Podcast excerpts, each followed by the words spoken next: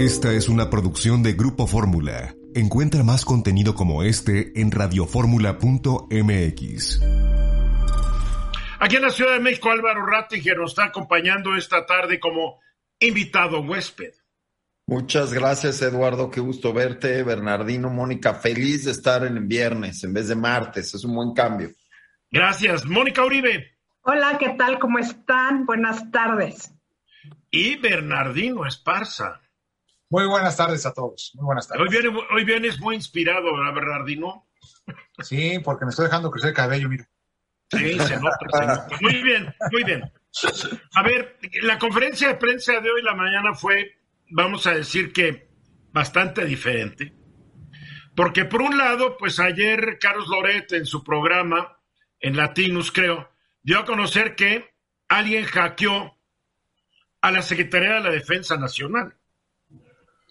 Entonces, por un lado, el presidente invitó a los papás y a la hermana de Julian Assange, que hackeó las cuentas del gobierno de Estados Unidos y dio a conocer muchos secretos de Estado. Y para el presidente estuvo muy bien lo que hizo Julian Assange. Nada más que hoy no le gustó tanto que le hackearan a la Secretaría de la Defensa Nacional. Y digo, o todos coludos o todos rabones, ¿no? Porque si felicita a Assange por hackear a Estados Unidos, pues debería felicitar a quien haya hackeado a la Secretaría de la Defensa Nacional, porque este hackeador, pues seguramente lo hizo para que estemos mejor informados de lo que pasa en nuestro país. En fin, contradicciones. Parte del hackeo se refirió al estado de salud del presidente López Obrador. En este programa ya hemos hablado que el presidente no goza de cabal salud y hay que aceptar algo. Hoy en la conferencia de prensa López Obrador no negó nada. Creo que estrategia de comunicación fue perfecta. Dijo, sí, nos hackearon. La razón de que los hackearon es la, es la que no me convence mucho, que porque la Secretaría de Defensa está haciendo un cambio en sus sistemas, que por eso los hackearon. No, los hackearon por descuidados. Así de fácil, no hay de otra. Pero cuando le preguntaron sobre su salud, que si los datos sobre su salud son ciertos o no, de acuerdo a lo que se reportó ayer en el programa de Loret, pues el presidente dijo, sí son ciertos.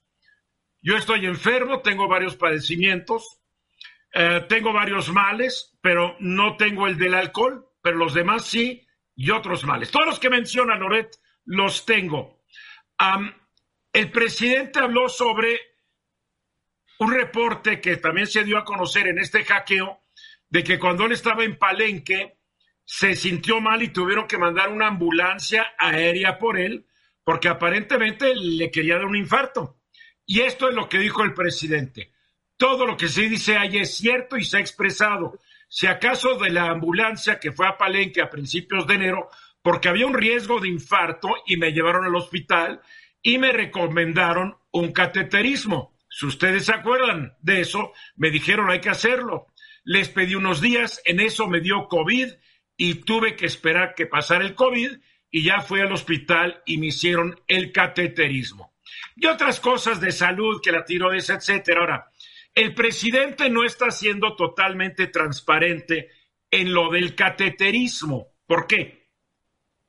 Porque un cateterismo es por la entran por la muñeca o por por una arteria en la ingle y lo que mandan es un alambrito hasta las arterias coronarias del corazón y la están viendo en una pantalla y están viendo si están tapadas o no tapadas las arterias coronarias por colesterol. Estas arterias son las que irrigan el corazón, son las que le llevan la sangre al corazón. Cuando una persona da un infarto, es que se obstruyó una coronaria, no llega el riego, el riego sanguíneo y el corazón, pues esa parte se muere si es muy fuerte el infarto, el dueño del corazón también se muere. No hay que olvidar que el presidente ya tuvo, se dice un infarto, otras fuentes dicen dos. Yo hablé con médicos del hospital militar cuando el presidente estuvo ahí y yo no lo había dicho antes, pero ya que se está abriendo esta discusión, lo voy a, lo voy a mencionar. Y no lo había mencionado antes porque creo que el presidente es el que debería ser el que nos explique cómo está su salud. No hay que olvidar que el presidente en una conferencia de prensa ya hace mucho tiempo prometió que daría a conocer todo su estado de salud, sus análisis, etcétera, etcétera. Esto lo prometió hace 1162 días y no ha dado estos, estos, estas cosas que prometió entregar a todos. Bueno, a mí en el hospital me dijeron unos médicos que efectivamente le hicieron el cateterismo, pero que no pudieron hacer más. La idea del cateterismo era meter un stent. ¿Qué es un stent? Un stent es algo que meten en la arteria, se abre, trae como una coladera, elimina, eh, desobstruye la arteria y, e impide que se vuelva a formar eh, una placa que tape la arteria. Lo que me dijeron los médicos que al presidente le dijeron, señor presidente, ya no podemos ponerle otro stent. Lo único que le queda es hacer ejercicio, bajar de peso, hacer una dieta sana, dormir más, etcétera, etcétera. Esa es una versión de un médico muy enterado. Pero yo no voy a decir que sea cierta o falsa, es una versión. Creo que el presidente es el que nos debería decir cómo está o cómo no está. Yo no le deseo daño al presidente, a nadie le deseo daño. Es más, ya a mí ya me hicieron cateterismo y es del diablo. Y el susto no te lo quita nadie. Entonces yo le deseo lo mejor al presidente. Sí creo que debería ser más transparente, porque si no recuerdo mal, él nos prometió que nunca nos mentiría. También nos prometió que no escondería la información. Y yo creo que para un presidente de un país, eh, la salud es todo y para los ciudadanos es tener una idea clara de cuál es la salud del presidente. Él no es un hombre joven, yo tampoco. Él es un hombre que ya tuvo uno o dos infartos, yo afortunadamente no. Entonces trae un, un ritmo de vida muy desgastante y lo que debemos pedir es que se cuide, pero también que nos informe. Es mi punto de vista. Álvaro. Eh, yo creo que la salud del presidente y su derecho a la privacidad y el derecho de las personas a estar enterados de qué está pasando con el presidente de la República son tres derechos. Bernardino ahorita nos podrá hablar más desde la óptica de derecho que es difícil balancear. Yo por eso no quise hablar de mi versión de las coronarias del presidente, por su derecho a la privacidad. Pero hoy mismo él ya, él ya nos dio permiso hoy de hablar de su salud. Exactamente. Y yo creo que eso es algo que tenemos que poner en la mesa y, entender que todo ser humano tiene derecho a privacidad, no por ser el presidente, no, no lo tienes claro. Hay los que piensan que por ser presidente lo tienen que, lo tienen que decir. La constitución, en realidad, ni siquiera en Estados Unidos tiene una ruta tan clara para atenderlo. Creo que el tema de fondo del cual nos estamos distrayendo es el hackeo a la Secretaría de la Defensa Nacional. A mí me parece que es un tema importante porque estamos hablando de... Espérate, yo no me estoy distrayendo, ¿eh? Perdóname, pero para mí es más importante la salud del presidente que el hackeo a la Secretaría de Defensa. ¿eh? No, yo, yo difiero. Para mí es mucho más grave el hackeo, Eduardo. Para mí es más grave que algo le pasara al presidente y este país entrara en una crisis constitucional y política. Híjole, Eduardo, al final del día hay mecanismos, hay, hay planes de sucesión, o sea, creo que la constitución es bastante clara. Que, sí, tenemos una clase política re, bien portada y bien respetuosa. bueno, eso es, sí, eso es muy cierto, eso es muy cierto. Y sí me preocupa lo del hackeo, claro que me preocupa. A mí, a mí me preocupa mucho porque es un asunto de seguridad nacional, ojalá tomen medidas. Ahora, lo que aprendes cuando trabajas en Internet es que no hay sistema inviolable. Este, muchas veces son los mismos usuarios. Yo he, visitado las instalaciones de la Sedena y la realidad es que tiene una seguridad impecable. No puedes entrar con un USB. Algo pasó. Algo, Algo pasó, y, y, eso es, ojalá tomen medidas pronto para, para resolverlo, ¿no? Mónica. Creo que los dos temas son muy importantes y aquí nos encontramos en una, una especie de paradoja que al final no lo es. La importancia de la persona y la importancia de las instituciones. Como Álvaro, creo que es muy preocupante el tema de la seguridad institucional, pero también creo que es necesario que tengamos claro dónde, cuál es la frontera entre la persona privada y la persona pública. Y en este momento, la persona pública del presidente es más importante, creo. Bernardino.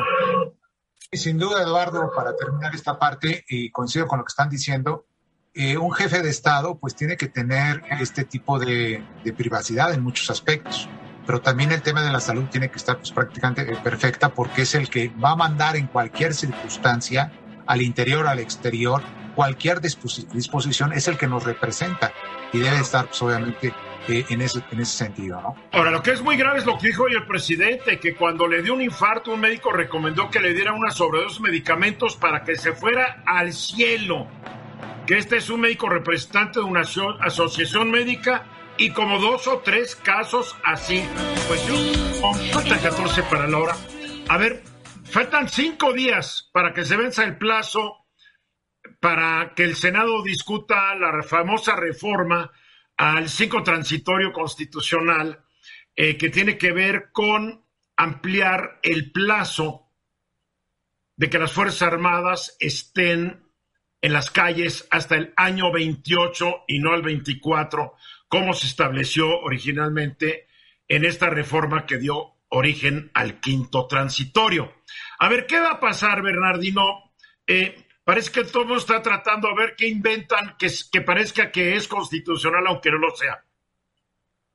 Eh, fíjate que eh, es curioso, Eduardo, porque desafortunadamente los políticos han utilizado la constitución política de los Estados Unidos a su antojo, desafortunadamente.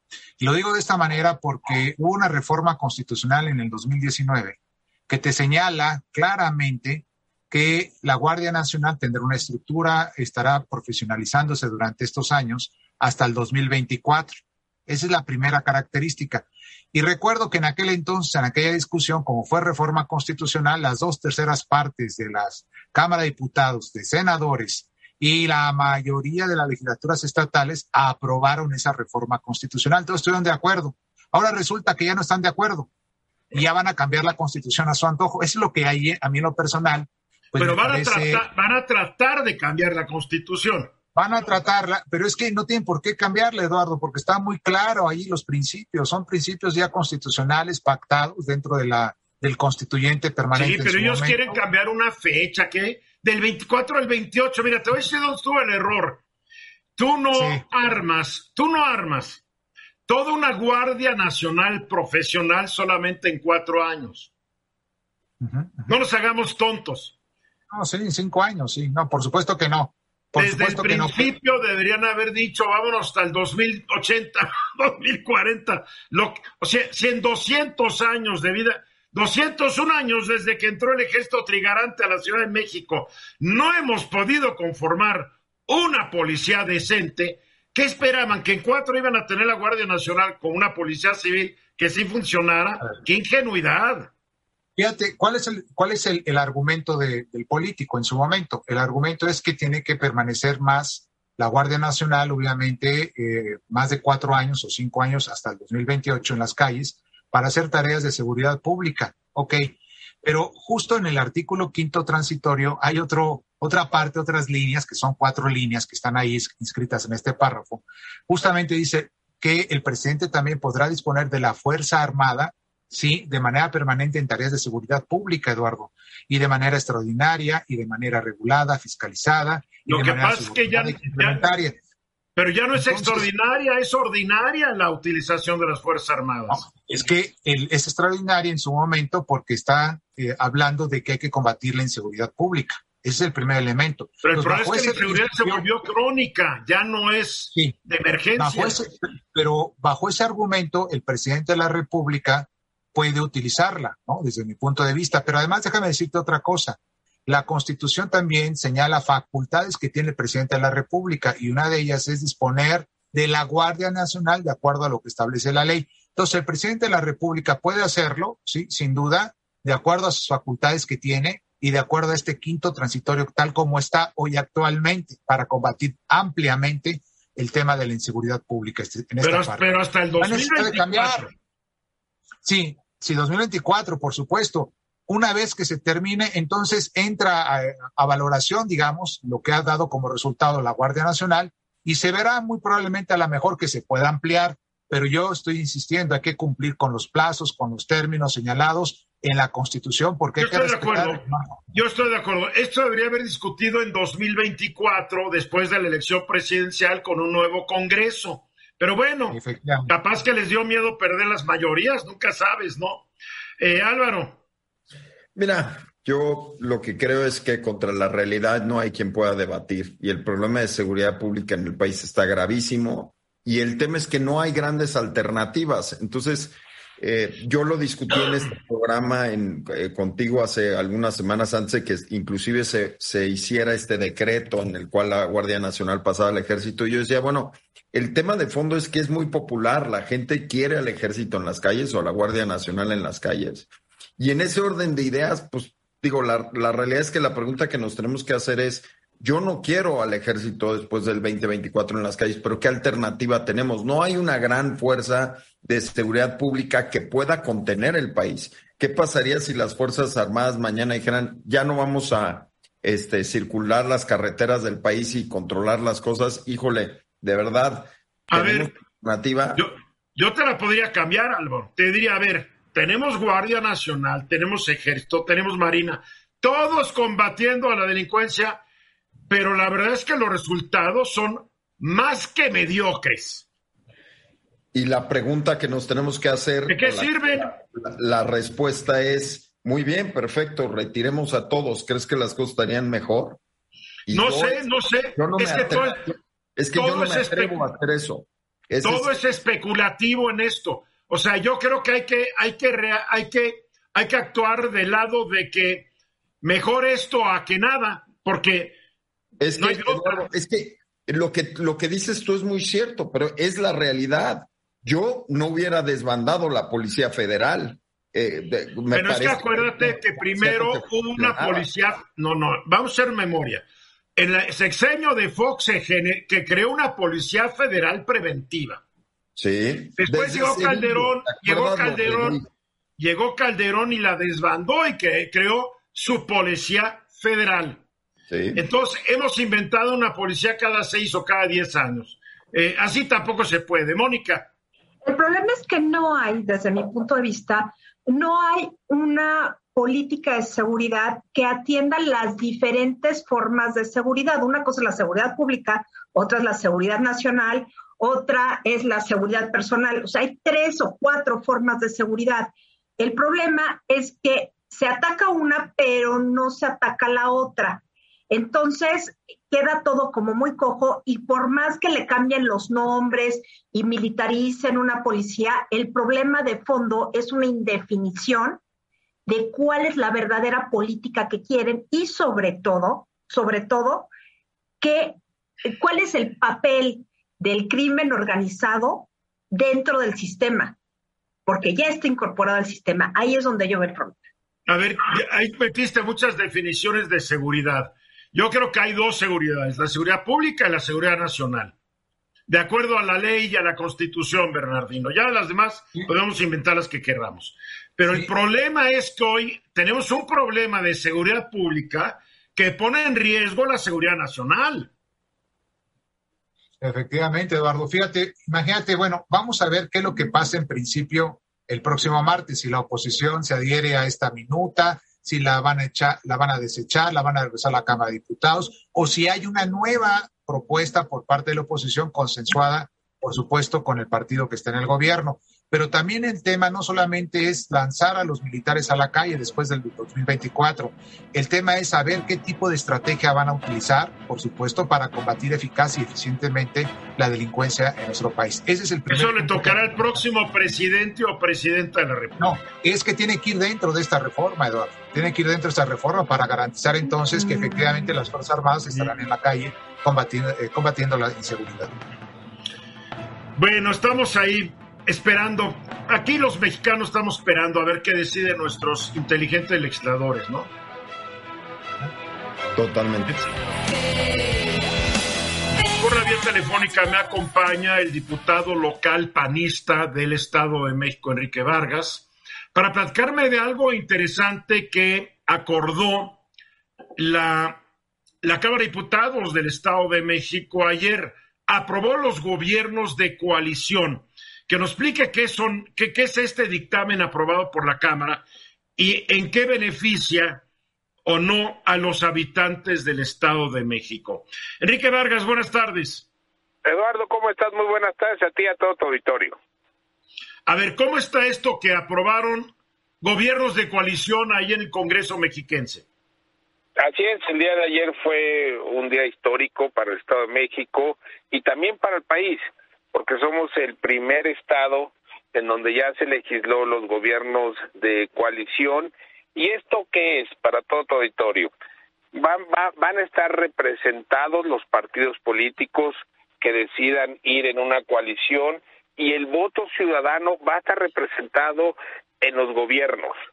Esto es un gran mensaje para la democracia en el Estado de México, porque ya no va a haber acuerdos en lo obscurito, ya no, Eduardo, ahora va a estar muy claro por la ley si van los partidos políticos coaligados para la próxima elección a, gobernador, en donde van a estar representado el voto ciudadano.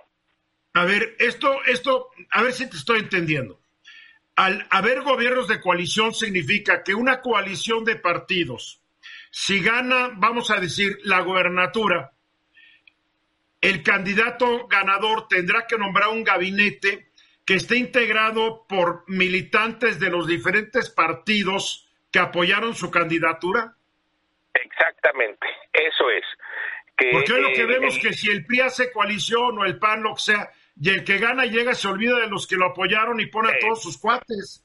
Exactamente, y el voto de los partidos políticos en esa alianza pues se quedan fuera. Y ya con esto hay una certidumbre para los ciudadanos de los que voten por los partidos políticos que van a estar representados en ese en ese gobierno. Exactamente es eso Eduardo. Ahora todos los partidos votaron a favor de esto cómo estuvo la votación no. A ver, Morena fue el único, junto con Nueva Alianza, fueron los que votaron en contra el día de ayer. Obviamente no, no están a favor de la democracia. Los demás partidos políticos, el PAN, PRI, PRD, MC, Verde y PT, votaron a favor. Esto es una nueva ley, no es un cambio a la constitución mexiquense.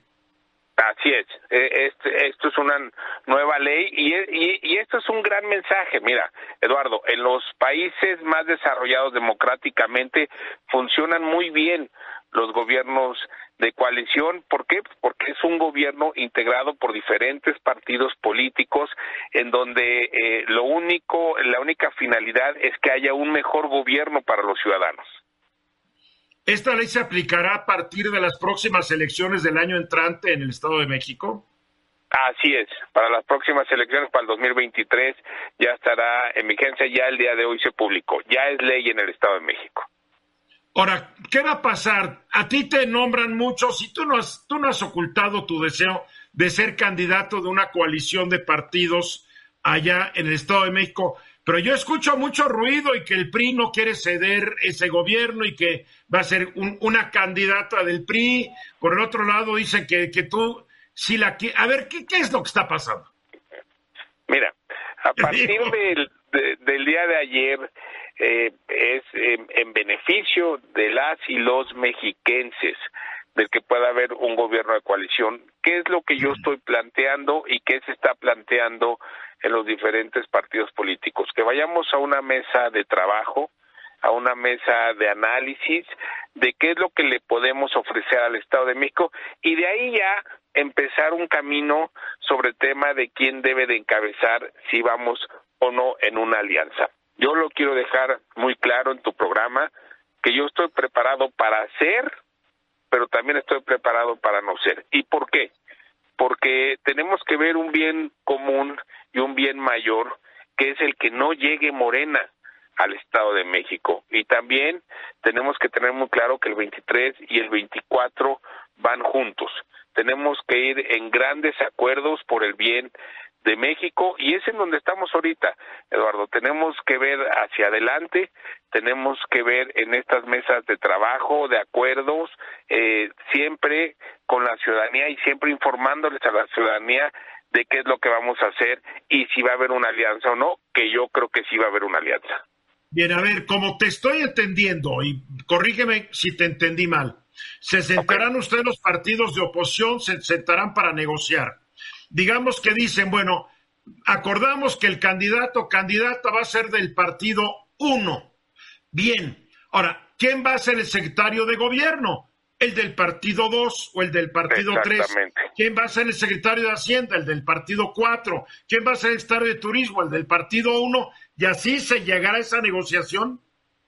Exactamente, a, acuerdos, no negociación. Vamos a hacer acuerdos para poder tener un gran gobierno para el Estado de México y, y ahí poder definir quién debe de encabezar ya sea una mujer, ya sea un hombre, y es por eso que a partir del día de ayer cambia la historia en el Estado de México y en el país.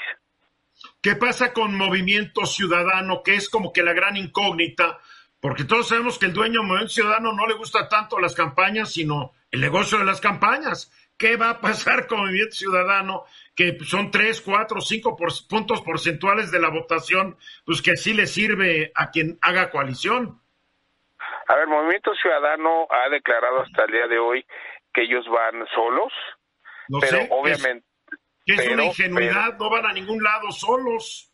Pero obviamente les vamos a hacer la invitación para poder hacer un eh, gran frente en el Estado de México y poderles decir, a ver, súmense para poder tener un gran gobierno, un gran frente en el 2023 y poder ir caminando al 2024. ¿Cuándo empiezan? A ver, se aprobó la ley ayer. ¿Cuándo empiezan, por lo menos PAN, PRD y PRI, cuándo empiezan a, sentarse y a hacer estas negociaciones para llegar a acuerdos? Eh, yo creo que en los próximos días vamos a empezar eh, una mesa de trabajo eh, y es muy importante decirle al auditorio, el, el año electoral empieza el, en el 2023 en los primeros días de 2023 arranca ya el año electoral. Para el 30 de octubre, también es otro dato, los partidos políticos tienen que informar al INE cuál va a ser el género de su candidata o de su candidato. Y, ya arrancando el próximo año arranca el, el año electoral, arrancan las precampañas, para el mes de enero tenemos que informar si vamos en una alianza o no los partidos políticos y de ahí, bueno, pues pre-campaña y campaña. Bueno, es claro que si no dan alianza le están regalando a Morena el Estado de México el año entrante. Yo creo que sí vamos a ir en una alianza. Tenemos que ser eh, maduros políticamente, tenemos que ver sobre todo por el bien del Estado de México. No tenemos que ver por el bien de los partidos políticos. Y en una gran alianza, como lo dices tú, es muy competitiva y los números son sumamente a favor de un frente PAN, PRI, PRD. Ojalá la candidata del PRI, que todos sabemos quién es, pero no lo voy a decir porque no lo han oficializado, tenga la misma actitud que tú, que acabas de decir algo muy interesante estoy listo para ser candidato, pero también estoy listo para no serlo. Creo que esa debe ser la actitud que debe metérsele a la cabeza a todos los que quieren la candidatura, ¿no?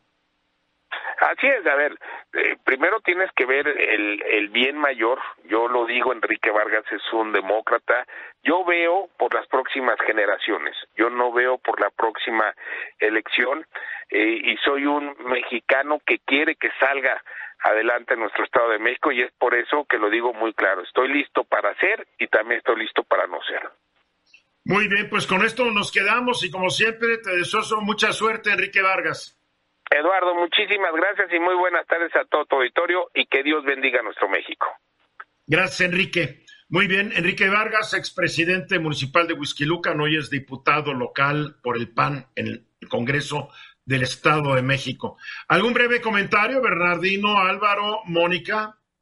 Pues sin duda, Eduardo, es un tema relevante, novedoso en el caso, en, este, en esta parte, pero no tan novedoso porque también, insisto, en la constitución política, una de las grandes facultades que tiene el presidente de la República es formar gobiernos de coalición, ¿no? Lo que se ha explicado. Entonces, yo creo que de ahí tomaron la réplica en el Estado para poder formar este, este principio allá. Pero lo que yo estoy entendiendo es que se obligan, esta ley los obliga a hacer un gobierno de coalición, porque el presidente sí, pero y el gobernador sí, como está la ley hoy, pues es a capricho a la hora de la hora, no es por obligación. Y aquí se están obligando. Digamos que ya lo están regulando lo están regulando allá y están poniendo las características para hacer este gobierno de coalición. Muy que se repartan las chambas desde el momento que hagan la coalición. Así debe ser. Así es. Álvaro. A ver, en un mundo de este nivel tan irracional de polarización, los gobiernos de coalición son para mí una bocanada de aire fresco, Eduardo. Mónica, no funcionaría si prendes tu micrófono, sería mejor, Mónica. Ah, ¿No sería mejor esto si tuviéramos un sistema parlamentario? Yo digo que sí, y este es un, una pequeña muestra de un elemento parlamentario dentro de un gobierno estatal. Creo que era urgente y creo que les va a funcionar bien. Ojalá, vamos a ver, vamos a ver. Muy bien, vamos a los mensajes, regresamos exactamente 11 después de la hora. el hijo de Putin, del señor Putin. Acuérdense que en, en, ruso los apellidos femeninos acaban con una Entonces la mamá del señor Putin es la Putina, la señora Putina. ¿O no es cierto eso, Álvaro, que tú estudias apellidos? Es exactamente así como lo dices. Bueno, el hijo de Putin, de Vladimir Putin, hoy en un evento en Moscú, en, eh, en, una sala impresionante del Kremlin, se echó un discursazo y dijo que después de unas un, un, un, una solicitud que la gente votara, un plebiscito, a la gente feliz votó a favor de ser incorporados a la madre Rusia. Ahí llegaron cuatro paleros que son los que dos que se habían proclamado como repúblicas populares y otros dos que los rusos colocaron ahí como los líderes de las zonas. Entonces el señor Putin hoy dijo que Kherson, Zaporizhia, Luhansk y Donetsk ya son parte de Rusia. Luhansk y Donetsk él ya las había reconocido desde febrero pasado como repúblicas independientes. Y Bielorrusia, Bielorrusia también las había reconocido, pero Bielorrusia es un apéndice de Rusia. Aquí el problema, Mónica Uribe, es de que si Ucrania sigue echándole bronca, Putin diga, oiga, ¿están ustedes agrediendo mi país? ¿Están ustedes dentro de Rusia? O sea, la verdad es que es una jugada muy inteligente, pero muy peligrosa, ¿no? Peligrosísima y que ya tuvo repercusión internacional. Por principio, firma los decretos de anexión el presidente Putin y hacen una gran fiesta, literal, en la Plaza Roja, con todo el apoyo de sus 25 mil paleros que sí los tiene, porque hay apoyo, hay, hay disidencia, pero también hay, hay apoyo, o sea, no, no está actuando sin una legitimidad al interior. Al exterior, pues evidentemente es ilegítimo, pero sí tiene apoyos de él. Ahora, eh, el caso es que paralelamente a estos festejos, los consulados alemanes dentro de Rusia y en las repúblicas aledañas, eh, me estoy refiriendo a Armenia, Georgia, este, Letonia, Estonia, están saturándose de rusos pidiendo visa. La Unión Europea... Ya, no nos van a dejar entrar. Hoy Finlandia prohibió, prohibió la entrada de más rusos, así dijo. Exactamente. La Unión Europea dijo, aquí se acaba la visa para los rusos. Pero además, Después del movimiento de Vladimir Putin, Ucrania pidió la incorporación a la OTAN. Entonces, esto era uno de los puntos centrales de, las peticiones rusas, que, que, Ucrania no fuera admitida en la OTAN porque tenía que tener un espacio de seguridad. Entonces, si Ucrania es admitida, que yo creo que ahora sí lo va a hacer, finalmente ya todas las fronteras de Rusia hacia Europa van a estar con países adscritos a la OTAN. Ojo con ese pequeño detalle. Y eh, Volodymyr Zelensky, el presidente ucraniano, dijo que sí está dispuesto a entablar diálogo con Rusia, pero no con el presidente Putin. Eso... además, además eh, no, está, no está dispuesto a entablar un diálogo como hoy lo planteó Putin. Vamos a platicar, claro, ya te robé el 20% de tu país, ahora vamos a platicar Zelensky ha dicho, yo no voy a ceder un centímetro cuadrado. Está por verse si no va a ceder algo con tal de mantener la existencia de su país, ¿no? Pero que yo sepa, no quiere dialogar con nadie en Rusia porque tienen parte de su país, se lo robaron. Claro, o sea, es como lo que, por lo menos con Putin ya dijo que él no va a hablar con Putin. Y como Putin, quién sabe si se vaya, lo más seguro es que no, pues no veo cómo. Dos, este, Estados Unidos ya reaccionó, en, un en una primera instancia, Anthony Blinken, el secretario de Estado, eh, dijo que no hay noticia de que Rusia esté movilizando su arsenal nuclear, que eso es una buena noticia, que, que la inteligencia norteamericana no haya detectado alguna movilización nuclear, bueno, es buena noticia.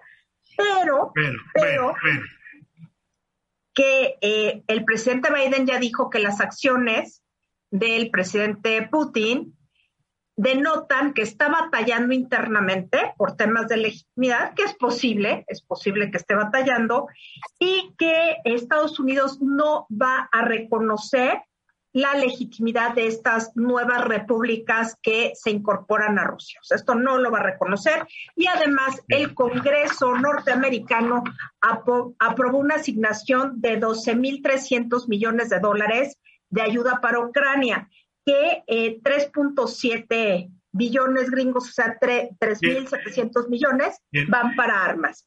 Y bueno, a, ver, a ver, es que ya veo manos. A ver, no hay que no hay que que Blinken diga que, que no está el arsenal ruso activado, por favor, eso lo activan en cuestión de minutos. Eso no me deja a mí ninguna tranquilidad. Que el señor Biden diga es que tiene problemas interiores, pues lo que tiene que decir, no sabemos qué está ocurriendo en Rusia. Capaz de que nunca ha sido tan popular el señor Putin en Rusia, por favor. O sea, la, digo, imagínate que México recuperara Texas. ¿A poco no sería popular un presidente mexicano que recuperara Texas? Pues sí, claro. bueno, bueno, y acuerda que en mucho rusta esta idea de que Ucrania es parte de Rusia, no hay que olvidar eso. A ver, Álvaro. Mira, hay, hay dos temas que a mí me parecen importantes. El primero es el veto de Rusia en las Naciones Unidas, en el Consejo de Seguridad, a la iniciativa de Estados Unidos de, eh, de establecerse en contra de, las de las anexiones. Y como correctamente decían los rusos, que esperaban que estuviéramos a favor de eso? Era obvio que iban a utilizar su derecho de veto, pero de algún modo traza una ruta este, diplomática que rápidamente toma un tinte, me parece un poco más bélico, de parte de los países que están en contra de esto. Y el segundo tendría que ver con eh, la solicitud formal hace probablemente siete horas, que también lo mencionó Mónica, eh, de Zelensky de ser parte de la OTAN parecería ser que habrá un detente en donde, en donde Ucrania o la parte que no ha sido anexada se, se pegue a la OTAN lo más rápido posible, que es una contraposición a la, de Rusia. Rusia, al decir los eh, territorios anexados son formalmente Rusia, pues la, la, reacción natural de Ucrania es los territorios que no has anexado son formalmente parte de la OTAN. Entonces tendremos una nueva suerte de eh, cortina de hierro, me parece, justamente en la, en la frontera de Donbass y lo que, lo que era Ucrania y lo que es Ucrania. Y es un tema histórico, Eduardo. Lituania, Rusia, Polonia, ese, el, el, el corazón de Europa siempre ha sido donde han empezado las guerras. Es un desbarajuste porque estamos hoy, los habitantes de este planeta, pagando todas las, todos los imperialismos que ocurrieron en una zona. Lituania, Polonia en un momento fue la potencia imperial que se probaba pedazos de Rusia. O sea, esto ha sido un lío los últimos mil años, por favor. Eduardo, el VIP, el VIP antes era el BUF y era parte de Polonia, tú lo sabes bien. Yo lo sé.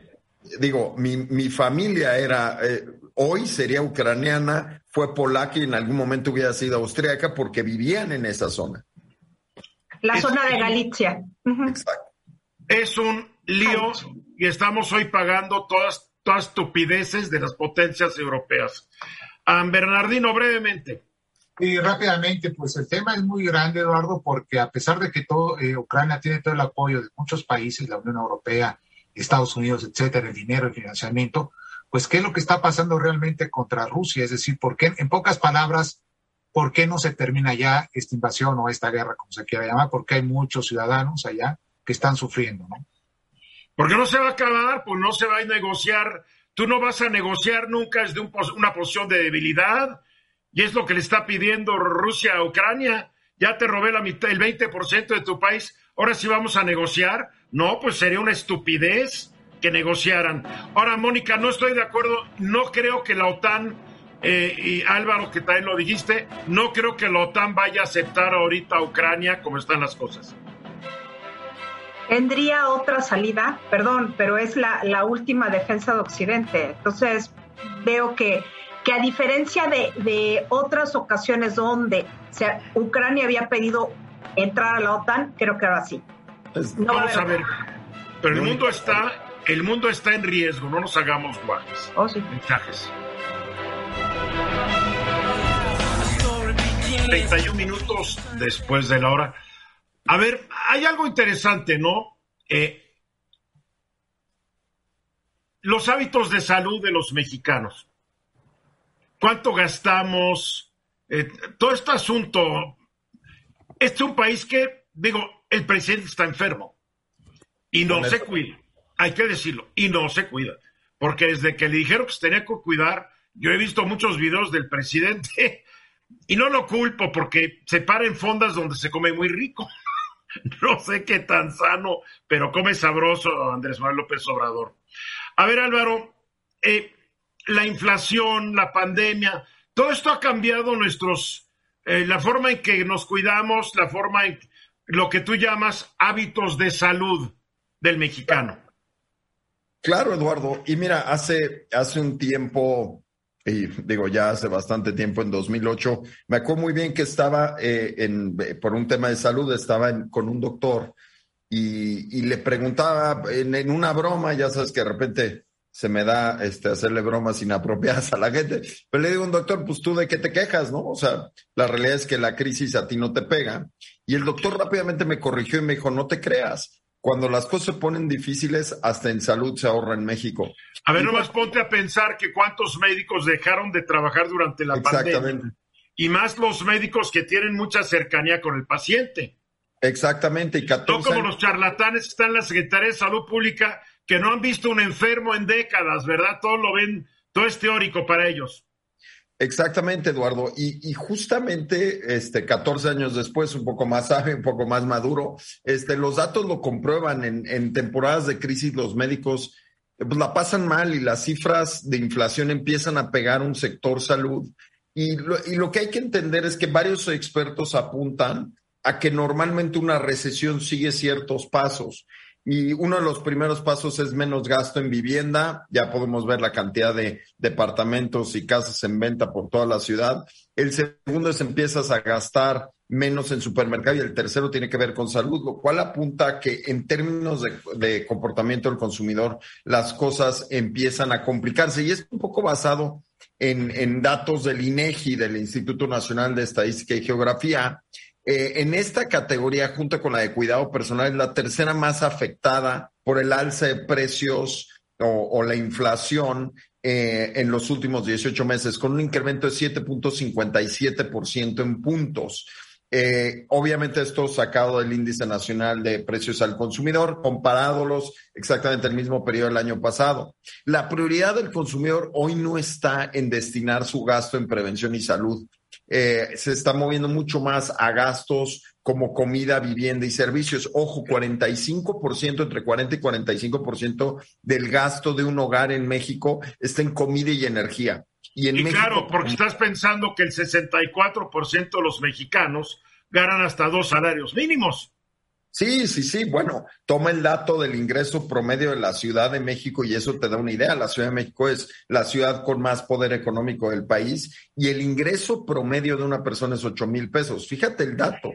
Este, y de hecho esa cifra es la que genera esa frase famosa de un secretario de Hacienda que decía que con ocho mil pesos se podía ir a escuela privada y quién sé cuántas cosas. No, no, no. El secretario lo dijo que con seis mil. Estás hablando de Ernesto Cordero, que era secretario de Hacienda con, con, con Calderón, y dijo que con seis mil pesos te podías dar la gran vida. Yo me acuerdo muy bien. Sí, sí, sí, qué bruto, qué, qué, qué desatino. Entonces lo que vemos es que el sector salud, los médicos la están pasando mal de por sí. A mí me parece que es un sector que hay veces este, es poco considerado y se le da poco crédito en México. gracias a los médicos, los hijos están saludables, por ende los papás pueden trabajar. Eh, digo, para mí el trabajo que hacen los médicos en México es heroico, por decirlo menos. Eh, el mexicano empieza a presentar efectos de salud por la inflación en el sentido en el que no está gastando suficiente en salud. 65% de los mexicanos eh, reconoce que ha cambiado sus hábitos de salud tras la inflación, asiste a consultas médicas solo en emergencia el 40% de la población, Eduardo. Eh, la compra de medicamentos genéricos está en el 27%, solía estar abajo del 20%. Yo, yo todo lo que compro, si hay genérico, compro el genérico. Pues tú estabas eh, abajo en el, en el 20% hace 12, 18 meses, hoy es el 27%. Es un incremento del 30% sobre la cifra anterior, imagínate. Prefieren médicos de consultorios adyacentes, los de farmacia que están pegados, que tanto criticó, me parece, López Gatel. Este, ¿Sabes qué? Porque López Gatel es un acomplejado que tiene envidia de gente que está haciendo una carrera real. Él está haciendo una carrera de burócrata, que a ver cómo le va.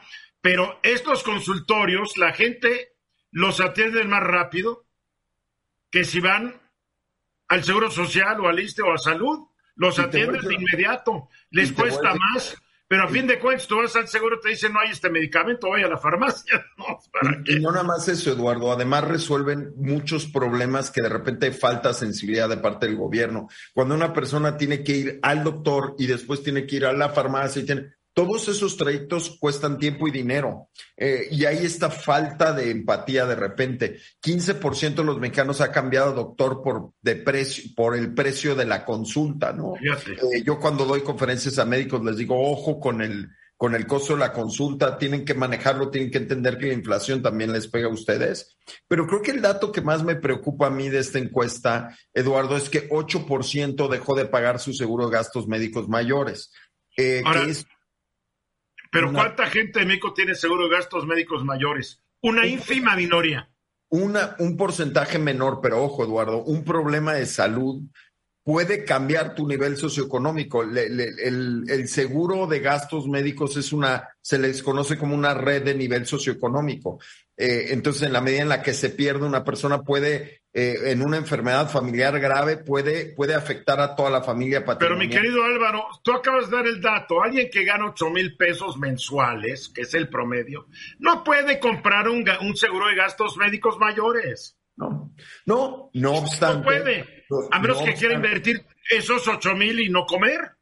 No obstante, los que sí lo tienen 8% está dejando de gastar, lo cual más grave es todavía, Eduardo, porque estás viendo a la capa este, más afortunada del país, más privilegiada del país, comprimiendo su gasto en salud.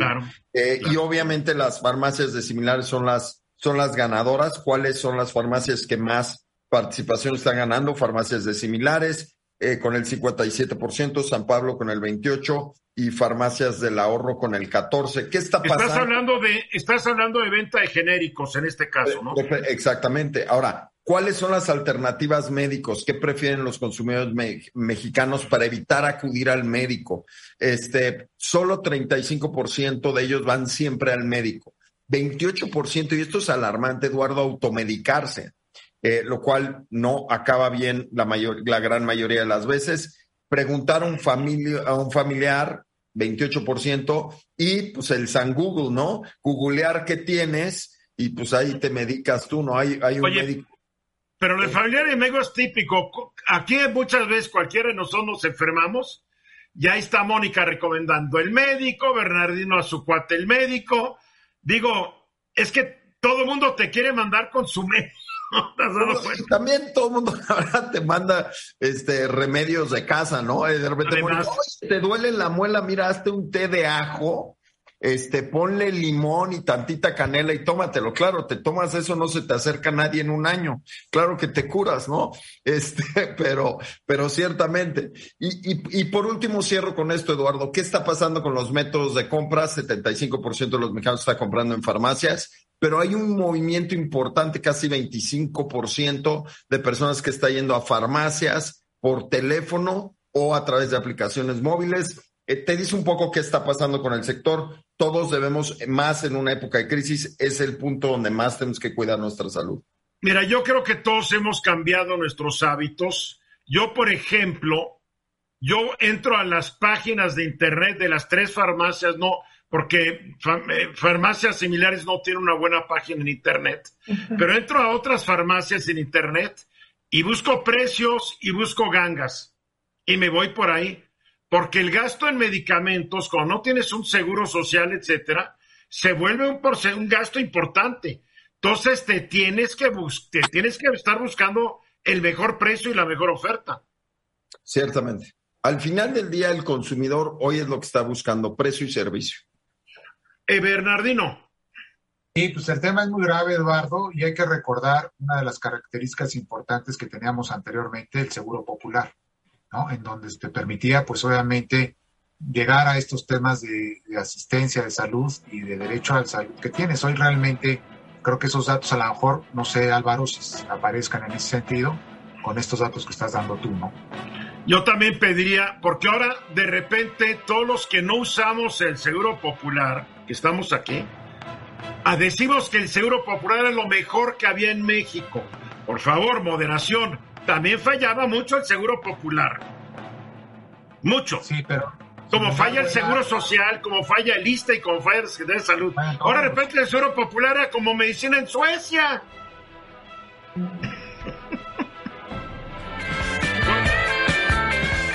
Hace 60 años, para la gente de las nuevas generaciones, se murió una actriz que fue muy icónica. No, era una gran actriz, hay que decirlo, pero era como el gran símbolo sexual de los 60, de fines de los 50 y principios de los 60. En 62 murió Marilyn Monroe, estadounidense. Nació en el mismo año que la reina Isabel. Si no se hubiera muerto cuando se murió por suicidio a los, ¿qué edad tenía? 36 años. 36, Ahorita tendría 96. 96 y nadie se acordaría de ella, porque es lo que pasa con los actores que no se mueren a tiempo. A ver, Giselle, tú nos quieres, Giselle Escalante, te doy la bienvenida. Hoy nos quiere recomendar una película que es como que, que tiene que ver con ella. Así es, así es. Muy buenas tardes a todos, Eduardo, Álvaro, Mónica. vámonos, vámonos al tema ya. Buenas tardes. Hola. Justo, justo el pasado 28 de septiembre, como bien lo dice Eduardo, se, estrena esta película que lleva por nombre Blonde, que es esta nueva película sobre esta actriz estadounidense icónica, Marilyn Monroe, que va a ser interpretada también por esta actriz española, eh, bueno, que es actriz, perdón, cubana, que es Ana de Armas, y que además va a tener un otro foco, otra visión, porque el, su director, que en este caso es Andrew Dominic, quiere presentarnos una adaptación de una novela que se hizo en 2000 por esta escritora estadounidense que es Joyce Carol. Entonces está haciendo una adaptación, entonces cabe mencionar que es totalmente una ficción que nos va a llevar desde estos pasajes públicos y privados para conocer a este personaje que hay detrás de esta, de esta ficción, pero con, esta, con estos juegos que va a ser sobre esta vida privada y la leyenda de Hollywood para conocer cuál fue el precio que tuvo que pagar por esta fama. Así que está 100% recomendada y está ya en Netflix desde el 28 de septiembre. Blonde es el término en inglés para hablar de una rubia, rubia, porque Marilyn Monroe no era una rubia, era una rubia oxigenada. Eh, sus primeras fotos fueron para la revista Playboy y tenía un pelo más bien rojizo, pero de repente alguien le dijo, te verías muy guapa de rubia así, rubia platinada. Platinada. Y, y quedó muy guapa, era muy guapa. A ver, Álvaro, te veo con cara de soñador.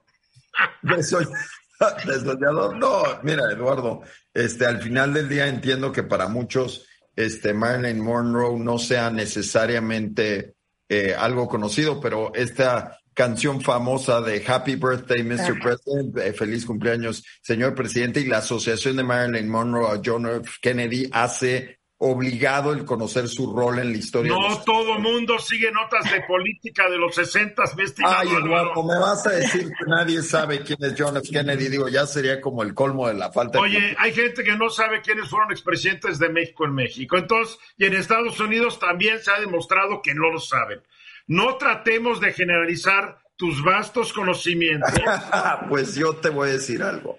Pero a mí la verdad Marilyn Monroe siempre se me una pésima y mediocre actriz. Hay que decirlo. Pero, entonces, ah. pero tuvo una vida muy triste como la han tenido miles de personas y yo creo que Giselle tú lloraste cuando la viste.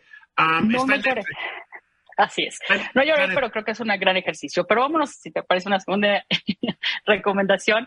Se trata de esta exposición de arte urbano Mexicráneos que está desde el 27 de septiembre y estará hasta el 5 de noviembre en este parque bicentenario ubicado muy cerca del Metro Refinería justo ahí entre la calle 5 de Mayo y la colonia San Lorenzo. Y que vamos a ver aquí, pues tal cual, eh, para celebrar el Día de Muertos, pues vamos a tener esta gran exposición y que además será el segundo año que se hace en este espacio, que también vale la pena visitarlo. ¿Para qué? Pues para celebrar el Día de Muertos y bueno, ya está lista, ya está para disfrutarse, está, es totalmente gratuita y es desde las 7 de la mañana hasta las 7 de la noche que podemos disfrutar de esta exposición. La primera vez fue sobre Paseo de la Reforma hace un par de años muy divertido porque son cráneos grandotes y le piden a diversas, no necesariamente artistas, le piden a diferentes personalidades que hagan una pintura arriba del cráneo. Todo está divertido, yo sí, ¿no lo, no lo recuerdan? Hace unos años se pasó la reforma.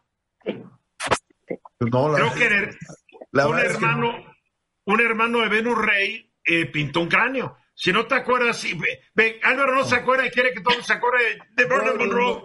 No, todos tenemos el mismo vasto conocimiento histórico. No, Álvaro, yo es que si tú no, si no circulaste por Paseo de la Reforma antes de la pandemia, quién sabe dónde estabas viviendo. Ah. A ver, otra, otra recomendación. Nos vamos a la tercera recomendación. Se trata de la tradicional obra de teatro que se monta desde hace 25 años en el canal Cuemanco, allá en Xochimilco, y es este espectáculo que reúne estas disciplinas de teatro, danza, música, luces, para narrar la leyenda de La Llorona en un contexto posterior a la caída de Tenochtitlan. Cabe mencionar que es un, un espectáculo diferente a como estamos acostumbrados a ver el teatro, porque en lugar de estar en butacas, las vamos a intercambiar por trajineras y de incluso cuando compramos nuestro boleto nos dice, tomen en consideración que son 90 minutos de recorrido y 60 de espectáculo. Esto se presenta viernes, sábado y domingo, 7 de la noche. Oye, ¿por qué te dicen que son 90 de recorrido para que corras al baño antes? Para, también y para poder llegar a tiempo, porque te subes a la trajinera, sí, muy buen punto lo del baño, pero también es lo que hay que recorrer para llegar a la obra. Oye, en la trajinera te dan comida, te dan bebida, o sea, que puede estar el chupe viendo la llorona. sí. nunca he, extra, pero sí. Nunca he ido, pero no dudo que Mónica Uribe haya ido. Eh, no, no he ido y tengo ganas. Porque sí, sí estaría divertido el tema. Pero tampoco dudo que Bernardino no haya ido. No, yo no he ido, Eduardo, la verdad. No, Yo tampoco ha sido, seguramente. Yo sí he ido. Tú sí fuiste, no te quiero nada. he ido al Parque Cuemanco y he ido a las traquineras muchas veces. Sí, pero no has ido a La Llorona. No, pero he ido al Paseo de los Arcos, a la Todos hemos ido a Xochimilco. Al lago Huetzalín, al Museo Chinapa, Xochitl. O sea, ¿qué pasó? Estoy decepcionado de ustedes. Bueno, pero ¿quién ha ido un día de muertos a Miskik por, por los canales? Yo sí. Tendremos que ir. Bueno, a ver, ¿nos quiere sugerir algo en Morelia, 7, 7 al 9 de octubre, Morelia? Así es. Fíjense que tenemos este festival que se llama Morelia en Boca 2022, que es un festival con una visión cultural que representa este valor gastronómico para conocer técnicas, prácticas y rituales que conforman esta cocina tradicional mexicana y, verlo como un arte culinario, ¿no? Para conocer todos esos símbolos, procesos ancestrales y que tengamos o bien pues conocer esta gastronomía mexicana como lo que es, Un patrimonio así intangible de la humanidad. Y esto, como bien lo mencionamos, desde el 7 al 9 de octubre dentro del Centro de Convención esto es en Morelia, Michoacán, y bueno, pues vale la pena conocer, visitas si no han ido, y si ya han ido, pues saben que es un gran festival. Y la gente que quiera ir, si va a ir por tierra, investigue muy bien cuáles son las condiciones de seguridad en las carreteras, porque Michoacán es un estado en manos, en gran medida, de la delincuencia organizada. entonces hay que tomar muchas precauciones si se va a ir por tierra hay que ir de día, no hay que manejar de noche, hay que ver qué carreteras están seguras, cuáles no, etcétera, etcétera. Pero sí vale la pena, es una bellísima ciudad, Morelia, se pasa muy a gusto y esta, esta, esta Boca 2022, padrísimo. Muy bien, buenas sugerencias. Gracias, Giselle. Gracias, Eduardo, a todos. Ya nos vamos. Giselle, Mónica, gracias. Álvaro. Gracias, Eduardo, qué gusto estar con ustedes hoy. Bernardino Esparza. Hasta luego, muy buenas tardes a todos. Gracias a todos ustedes. Yo soy Eduardo Ruiz Gil y gracias por habernos acompañado esta tarde. El lunes estoy de regreso, 3.30 de la tarde, hora del centro, aquí en Grupo Fórmula. Recuerden, los sábados a las 8 de la noche. Los invito a que me acompañen en mi estudio y síganme en las redes sociales, sigan las redes sociales de Grupo Fórmula. Nos quedan 30 segundos. ¿Alguien quiere decir una, una bonita despedida? Les va muy bien, tengan un gran fin de semana. Ya arranca el último trimestre del año, Eduardo. Híjole. Y con horario de invierno para siempre. Qué locuras. Pero en fin, así está. Ya, ahora sí ya nos vamos. Gracias. Adiós, gracias. Esta fue una producción de Grupo Fórmula. Encuentra más contenido como este en radioformula.mx.